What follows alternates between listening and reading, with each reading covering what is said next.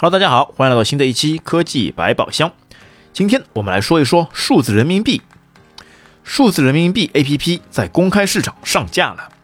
据悉，从一月四号开始，各大应用商店开始陆续上架数字人民币试点版 APP。注意，名字上就还是有这个“试点版”这三个字。根据官方介绍，数字人民币试点版 APP 是中国法定数字货币数字人民币面向个人用户开展试点的官方服务平台，提供数字人民币个人钱包的开通与管理、数字人民币的兑换与流通服务。APP 开发者为中国人民银行数字货币研究所。目前啊，数字人民币仍处在研发过程中的常规测试阶段。数字人民币指定运营机构抽取的试点地区白名单用户可注册 APP。那试点地区啊，就包括深圳、苏州、雄安、成都、上海、海南、长沙、西安、青岛、大连及冬奥会场所，也就是北京和张家口地区。那么首先啊，我们就要来说一下什么是数字人民币。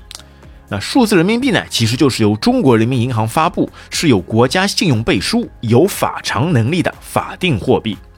这个与比特币等虚拟货币来比哦，数字人民币因为是法币，与法定货币等值，其效力和安全性都是最高的。而比特币这种虚拟资产没有任何的价值基础，也不享受任何主权信用担保，无法保证价值稳定。这也就是央行数字货币与比特币等加密资产的最根本区别。那么其实啊，这也就有别于现在人人都在用的支付宝或者是微信支付，因为微信跟支付宝这种还都是商业支付模式，他们需要的是与银行进行中转。那也就是说，你的钱其实就是在他们的手中，而你手机上看到的钱不过是他们给你看到的那一串数字。所以理论上来讲，如果支付宝他们出现了什么问题，而这里说的只是如果，那实际上可能永远也不会发生。那如果说是发生了这样的问题以后，那么你的钱就可能直接被他们清空，也就是打水漂了。而新发布的数字人民币就不一样了，因为是有了国家银行信用的背书，所以就等同于是与在线下银行里存钱是一样的行为。也就是说，数字人民币的价值等同于纸钞或是硬币。它并不是那种虚拟化的数字货币，而是真真实实的与现在的现金储备额一样的人民币。那么它的出现，主要就是为了方便人们现在习以为常的数字支付所发展出来的更加安全的支付钱币。那是因为随着现在数字技术及电子支付的发展，现金在零售支付领域使用日益减少。但央行作为公共部门，就有义务维持公众直接获取法定货币的渠道，并通过现金的数字化来保证数字经济条件下记账单位的统一性。那么，数字人民币体系就将进一步降低公众获得金融服务的门槛，保持对广泛群体和各种场景的法定货币供应。那么，当你把 APP 装好之后，你就可以直接使用手机开通匿名钱包。那钱包总共分为四类。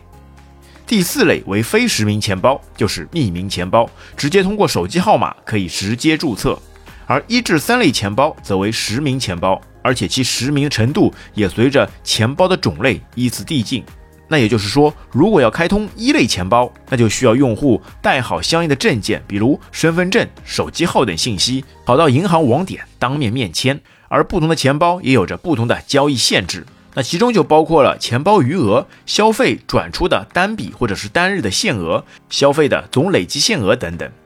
那其中一类至四类钱包的余额上限分别为无限额、五十万元、两万元和一万元，而一类、二类钱包支持单笔单日一千元的现金提现，而三四类钱包则不支持提现。当然，在 APP 里还能开通子钱包，实现在商户使用数字人民币免密支付。并且你也可以在单独给每个子钱包都设置单独的支付限额，而且在子钱包中支付信息都做了打包加密处理，同时也实现了对用户核心信息的隐私保护。而目前已经有京东、美团、饿了么、天猫超市、滴滴、携程、哔哩哔哩、多点、中石化等多家商户可供选择。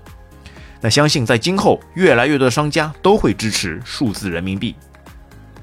当你需要支付时，只需把你的终端设备，比如手机，靠近商户的支付设备即可，通过类似于碰一碰的方式，非常方便的就完成了整个支付。相信之后的逐步普及，也会完成个人对个人的转账等功能。这一切就令我们拭目以待。那其实，在今年的早些时候，数字人民币就已经开始了试点，但那时还等于是小范围的内测。那现在等于是开始公测，可以让更多的人来试点、发现问题、解决问题。